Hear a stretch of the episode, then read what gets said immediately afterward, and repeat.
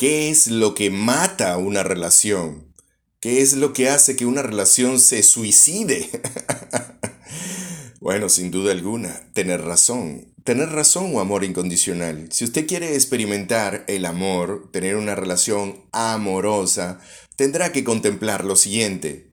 Número uno, el amor no ve conductas. Número dos, el amor no ve reglas. Número tres, el amor no está interesado en lo bueno o en lo malo. Número 4. El amor es un hecho interior que va ligado al acto de dar, al acto de contribuir. ¿Quiere usted reanimar su relación de pareja, su relación con los hijos, mamá o papá? Entonces, dedíquese a contribuir.